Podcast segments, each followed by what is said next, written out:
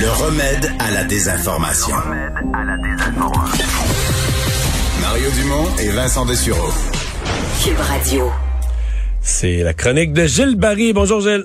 Bonjour Mario. Et tu veux nous parler aujourd'hui d'hommage à des hommages à des grands, Marc-André Bédard au Québec, Maradona, toi qui connais bien le monde latino, évidemment, Maradona en Argentine, c'est un, Ben. un, un dieu. On, on a besoin de ces moments de- d'hommage?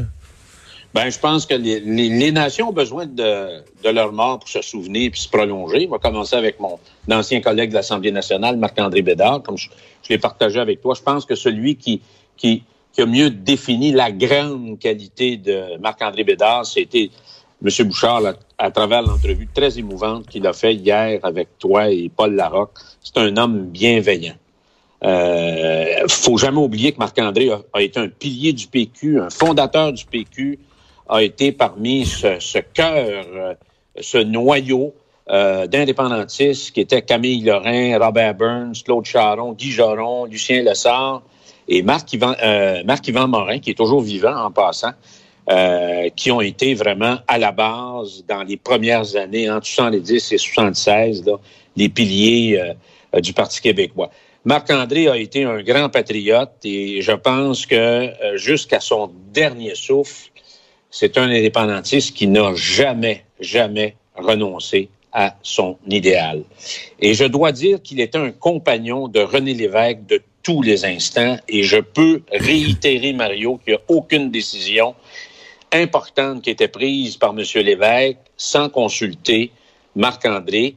Pourquoi? Parce que Marc-André avait une grande qualité. C'est un homme qui avait du flair, il avait du nez, il était capable de capter l'humeur des électeurs. Mais c'est parce qu'il leur parlait. ben, Parce qu'il parlait au monde. Il, par- il en parlait puis il les écoutait. Là. Mais je veux dire, c'est, ça vient pas. euh, cette notion d'avoir du flair, c'est aussi de, d'avoir un contact réel avec les gens, là, de telle sorte que tu viens qu'à les, à les sentir, à les écouter, à deviner ce qui les inquiète, à deviner ce qui les motive, à deviner ce qui leur fait peur. Oui, exactement. Et Marc-André, c'était d'abord et avant tout, et je pense que les jeunes qui se lancent en politique aujourd'hui devraient s'inspirer d'un homme comme ça. C'est un homme qui était, bon, il était généreux, il était bon, euh, il était toujours prêt à t'écouter. euh, c'est un homme de très bons conseils aussi, mais c'était quelqu'un qui était très ancré dans le réel. Quand M. Bouchard disait hier, tu t'allais chez Marc-André les fins de semaine, il faisait du bureau de comté chez lui. Moi, les premières fois que je suis allé au Saguenay, J'avais jamais entendu ça, c'est quand Oui. Lucien Bouchard Oui. racontait ça? Oui, moi je suis allé là et ça m'avait fasciné parce que j'avais, je me rappelle Mario, euh, Eric et Stéphane étaient jeunes, j'étais là avec euh, un de mes grands chums de la région et euh, son garde du corps était là. C'était un samedi après-midi, en début d'après-midi, puis je me rappelle, on avait mangé, euh, j'avais mangé des toasts avec du beurre de pinot puis de la, de la confiture aux fraises.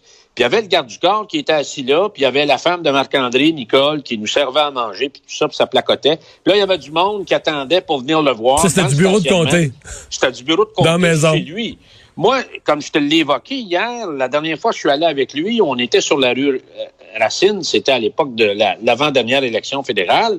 On a fait, on, on a pris une grande marche à rue Racine. Tout le monde arrêtait encore pour le saluer. Alors, et s'il y a quelqu'un qui a inculqué la défense de ses commettants, la proximité à travers les électeurs du comté et la défense de la région, s'il y a un type, un homme politique qui a mis la région du Saguenay, Lac-Saint-Jean sur la map du Québec, c'est lui.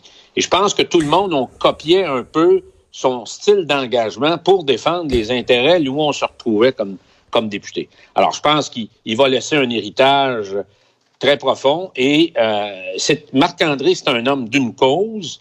Euh, C'était la cause du pays complet et reconnu pour le Québec. Je veux te parler aussi, Mario, de Diego Armando Maradona. 60 ans, celui qu'on a appelé El Pibe del Oro, le gamin en or, qui est décédé hier à Buenos Aires à 60 ans d'une crise cardi- cardiaque. Pourquoi je me suis in- intéressé à Maradona, Mario? Parce que, bon, ça fait longtemps que, ça fait une quarantaine d'années que je voyage en Amérique latine. Et il y avait lui, naturellement, et il a été frappé une bonne partie de sa vie, depuis après le mondial de 86 à Mexico par la maladie de l'alcoolisme et de la toxicomanie. Alors, Diego Ma- Maradona, il y avait en Amérique latine, le Mario, il y a Dieu, et il y a Diego Maradona. Et Mais c'est quoi?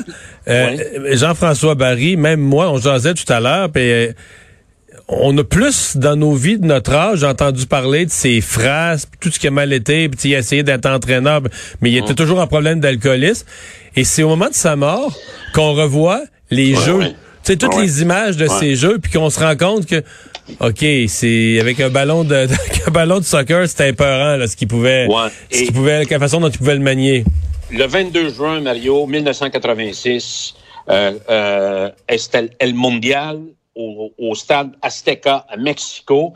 Alors, euh, naturellement, Diego Maradona, le numéro 10 de l'équipe de l'Argentine, euh, fait un premier but qu'on a appelé euh, la mano del Dios. Alors, avec sa main, mais quelques minutes plus tard, il, fait un autre but et il déjoue, il fait toute une remontée sur toute la longueur du terrain. Il déjoue six, six adversaires qui étaient l'Angleterre et il marque un but c'est ce qu'on a qualifié probablement le but le plus spectaculaire de l'autre siècle.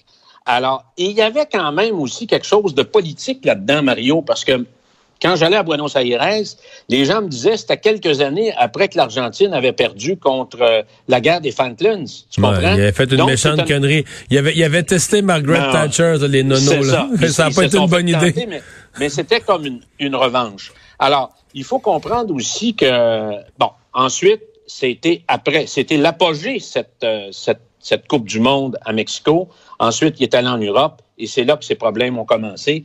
Mario, cet homme-là, a été, son démon, c'était la cocaïne. Et euh, il a passé proche de, mourir en 2004 d'une crise cardiaque parce que, bon, les premières conséquences de la consommation, c'était ça. Euh, il faut dire que c'est un homme qui était très dépressif, puis c'est un mélancolique chronique. Moi, j'ai vu des entrevues dans des postes latinos euh, et quand on lui posait des questions, là, vraiment euh, d'une grande sensibilité, il était toujours en train de broyer.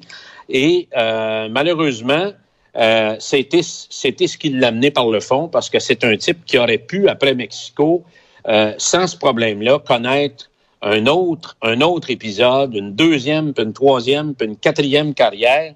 Mais c'est un démon qui l'a qui l'a enfoncé, qui l'a tué. Mais ça demeure, pour moi, à mes yeux, Mario, le meilleur joueur de, de foot de tous les temps. Pourquoi? C'est un artiste.